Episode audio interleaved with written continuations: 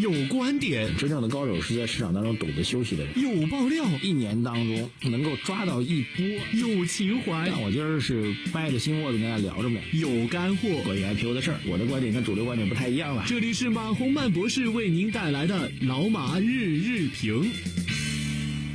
好，各位老马日评的听众朋友们，大家早上好。二零一九年的七月十二号星期五啊，这个今天早上起来又重新翻了一下新闻跟报道啊。首先，这个基本上新闻都是昨天晚上的。新的新闻就是，这个美国收盘的股指又创出历史新高。那么，对于美国最重要的大盘股指啊，就是道指来说，也是创出一个历史性的高点。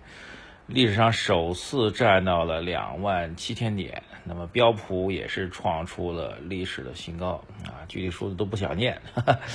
这个反观 A 股啊，昨天晚上到今天应该是各种暴雷啊，这个好像有券商发的集合理财产品也出现暴雷，呃，另外一个应该也是零售行业的巨头啊，苏宁易购也出现了一个业绩下滑吧。啊，总之，当然呢，也有很多公司发布了半年报。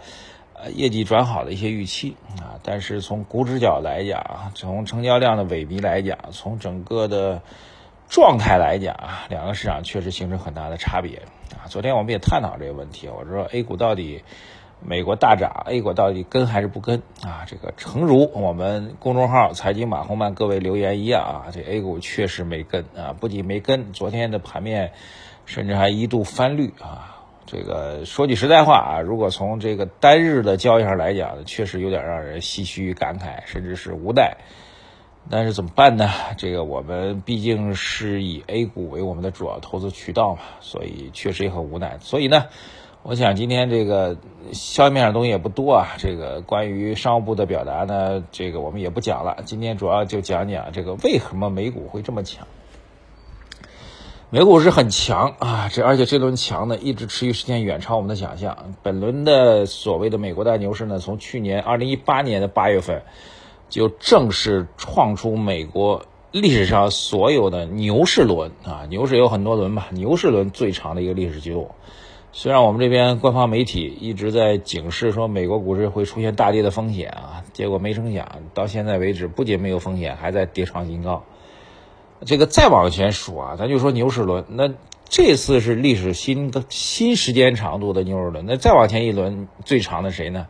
其实也不远啊，都在我们生活当中，就是九零年到零零年那一波的牛市。所以最近的两波，再往前数咱们就不说了，什么这个这这个这个铁路啊，这个基建啊，烟草啊等等那些历史上的牛市，我们就不说了，好吧？这两轮牛市，我觉得有个共同特征。那就是新技术推动啊，带动的人类生活方式的迭代和更新，而这种迭代和更新的影响力、传播力啊、渗透度是远超人类所想象的啊！我觉得这是这两大轮牛市共同特征。第一轮牛市，九零年到零零年，主要的推动企业啊，这个主要是计算机基础应用的一个实现。伴随着后来互联网技术的慢慢的实现，就九零年到零零年吧。那么前期主要是计算机技术的使用啊，计算机技术啊，家用 PC 电脑的使用。对，我们到后期互联网技术开始进入到这个普通家庭生活。当然，在后期呢，互联网进入之后呢，直接引发了零零年的互联网纳斯达克泡沫的崩裂，对吧？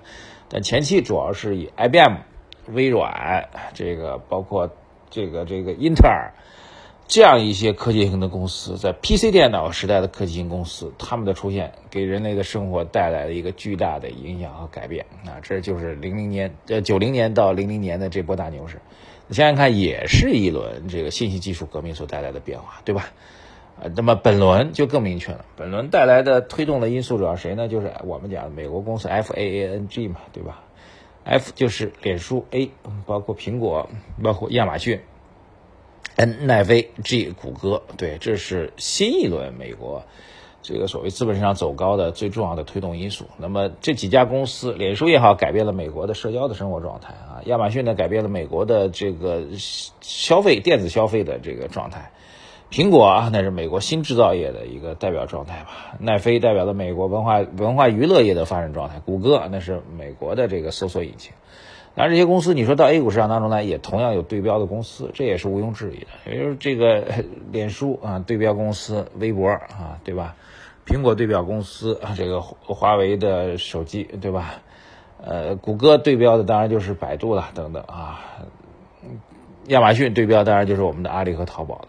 但是你有没有发现一个共同的一个特点？一个最基本的对比出现了，就是九零到零零那波中国没有对标公司，中国那时候科技还实力还很弱。但是这轮 FANG 这轮，那么中国都有对标公司。那么但是中国对标公司的所有的资本市场的上市地，通通都在海外。发现没有？百度对吧？呃，华为没上市，对不对？这个微博啊，对吧？然后呃，阿里对吧？中国还有当然还有我们自己的优势，就是腾讯对吧？通通都是在海外上市，所以并不是说在这一轮的科技创新当中，中国的企业完全的缺席了。不仅没有缺席，中国还有自己的强大的优势和特征。但是唯一遗憾的是，这些企业通通在海外上市啊。当然呢，你说这个时间节点让他们再回来。估值已经比高的情况下回来，是不是也是一种遗憾呢？这是第一个。第二一个呢，就是美国采取的这个减税和降费，鼓励小微企业创新的政策啊。这个其实不止小微企业，美国的减税政策其实大企业受益会更多。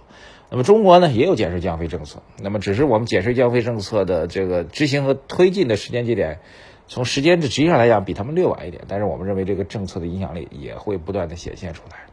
呃，其实你说非要对比，也就这些东西。你说有多大的差别嘛？说句实在话，也没有太多的差别。但是最终导致的结果呢，却是天壤地别啊！所以我们也倒不是说非要刻意的去跟美国学什么。但是我觉得，对于我们 A 股投资人来说，说句实在话，倒不是说非要给大家做一点安慰也好，做一点这个这个形式上的这个。积极向上也好，我学我觉得需要更多的这种耐心的一种支持啊。